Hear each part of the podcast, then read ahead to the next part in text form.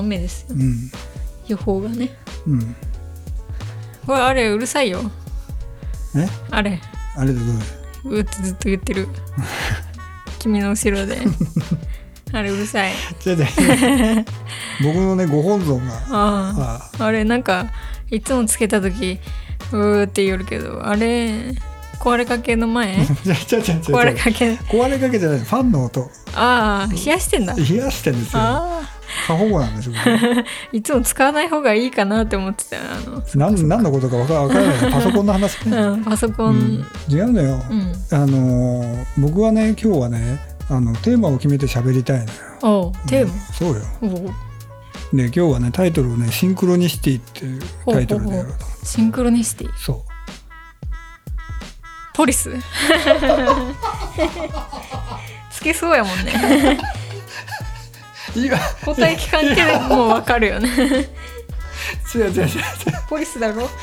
そう。ちょっとタイミングが面白かった。ポリスです。はい。シンクロニシティっていううんね、あの心理的概念うんうんうん。なんかまあこれは、まあ、書いてあることを引用して読みますけど、うん。ね、意味のある偶然の一致。うんうん。日本語では共時性とかうん。同時性、うん同時発生って書いてあるんですね。うんうんうんシンクロニシティって意味のある偶然の一致、うん。うん。なんかある。最近あったことでちょっとびっくりしたこと、うんうんうん。このポッドキャストを、うん。あの始めた時に、うん。えー2回目ぐらいかな「ナイト・オン・ザ・プラネット」の話しうんうんうんでその少し後に、うん。あのクリープハイプの話した、うんうんクリープハイプの新曲が「ナイト・オン・ザ・プラネット」だったであのクリープハイプあのうん YouTube をこう登録してるから、ポンと上がってきたの。で「ナイト・オン・ザ・プラネット」え？みたいな。感じだってびっくりして、うん。でまさかねと思って聞いたら歌詞の中に「ウィノナライダータバコ何本吸うんだ」とか、うんあもうそのことやなって、うん。映画になんですよあれ。で、たまたまそれが女性のタクシードライバーの話の、まあ、同じようなタイミングでそういう話をしたっていうのが、うん。まあ、全然これは因果関係もないし、うん。これは意味ある偶然の一致シンクロニシティ、うん。そうね。まあ、そう思ったわけうですよね。んあのーあれですよ。サカナクション。ああのーグレッチのギターで、うん。ちょっとねカスタムされたギターがあるんですけど、あうん。であれが78年から82年か3年ぐらいまで僕結構探してたんですよ、うん。ずっと。でも状態がいいのがなくて、うん。知名度が低い。であも僕はすごいそれがかっこよくて、あうん。これは欲しいなってずっと思ってたら、うん。なんかある時「ミュージックステーション」で、うん。山口一郎さんがね それ抱えて出てきた時に俺倒れそうになったびっくりするよね。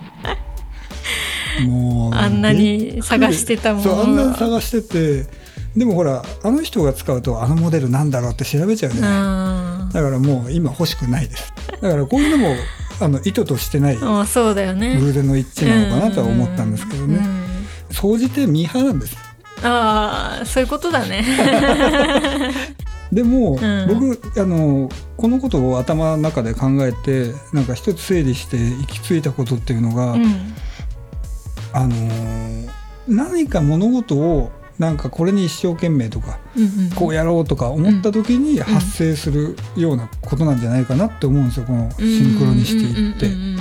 何にもしなかったら、何にも考えないでしょそうだね。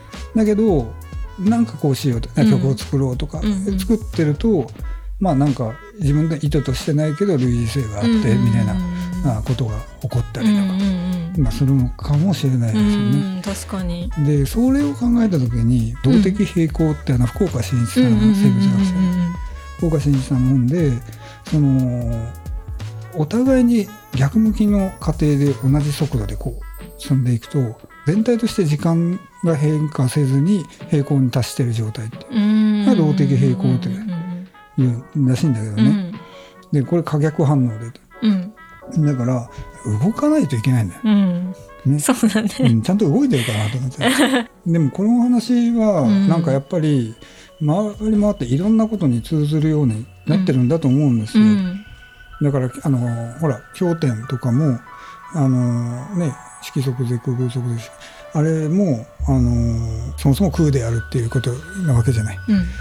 うん。だから動き出すとあるわけでしょ、うんうんうん。うん。いろんなことにつながっていきますつなね。がる。まあそのねつながるというか、うん。そこからその動いたことによって、うん。この偶発性っていうのが出てくるんじゃない？シンクロニシティが、うっんていうことなんじゃないかなとは思うんですよね。うんうん。そう考えたらなんかあの無理やりこじつけようと思ったらいろいろあるわけでしょ。あと一個最近で言うとシンクロっていうのか分かんないけど女性の監督よ映画監督日本で、これは僕10年ぐらい前からずっとうん。言ってて、うん。女性の監督が、もう若い女性の監督が接近するんだっていう話をずっとしてたけど、とうとう我々のうん。能年玲奈ちゃん、うん我々の？我々のなんだ？勝手に。勝手に我我々の能年玲奈ちゃんはうん。監督やってるみたいね。ね。でもこの間パルコでもなんかあのあれしてたけどあのうん。松本香奈さんってあの、えうん。えー女性の監督23歳とか。で現実として監督をやってるっていう女性のうんうんうん若い人たちっていうのがもう出始めてるっていうのは、うん。もうこれはもうもうムーブメントになりますよね。うん。だからまああのーそういうのがね、うん。あってってまあまあ、今もう女性の監督が、えーどんどんや、ね、若い若がやってやった方が、えーあのやっていった方がいいし、おじさんたちはそれをしっかり支える側に回りたい。ですよ。だからまあ動き出さなきゃもう何にもないっていう、ことなんじゃないですかね。まあ、映画監督うん。の話もそうだけどまあなんかそういうのに興味を持ったから、うんうんそういう気づきがあったっていうことでしょ。うん映画は、まあ、我々ねうん。好きだけどねやっぱ。昨日もあれ見見ましたもんね。ジム・ジャムシュのちょっとあね。あの恋愛ものって聞いてたから見なかったのよ。うんうん「オンリー・ラバーズ・うんレフト・アライブうん」音楽もすごくなんか独特でよくて。うん。なんか食わず嫌いだったなとは思ったこう印象に残り続けてるのがイアンですよイアン道具屋うんうんうん。うん調達してたであの話はずっと人間のことをゾゾンビって言うじゃない。吸血鬼側からすると。でいいやんあの当然さ日本語訳なんかないから、うん。まあ、英語で喋ってるわけだけど、うんあの俳優さんの声滝藤さんに似てなか？っうんそっくりだ。た、俺滝藤さん来たかなとう思って、んびっくりして、ん。めちゃくちゃ英語うまいじゃんと思って、喋れるんだって思う でもねなんかずっと短編ばっかりあの方のは見てたから、まあ、短編オムニバスが本当にすごい素敵なんです人ですけど、うんまあ長編もそうだけどやっぱり、うん、なんか本当に MV っぽいもんね、なんか、うんどこを撮ってもねうん、綺麗な映像。すごい。もうジム・ジャム氏は。本当になんかこううん価値観を,、うん。を変えてくれた映画たちだもんな、うん。だけど今日はあのあれですよ。サカナクション見るんでしょ？あそうそうそう。昨日昨日も見たけど。2days の配信の。そう。もうこの話はちょっとまたうん。長くなるから。そう、うん。でネタバレにもなっちゃうし、ね、そうそうそうそう。だからね俺ねなぜシンクロニシティって僕はこれね本当にシンクロニシティってねポリスの中にもね、1と2とあるんですよ。だから俺これ後半っていうかうんなるほどね。あ2回に分けようと、そういうことが。は考えてたわい、けね。そういうことを考えてたわけですよ、へうちょっと考えるようになったもん。お何回かやってるうちに、そう。来週は。来週はねサカナクションの話をしようかなって思ってますよ、じゃあ今日はここまでです。はい。さよなら。さよなら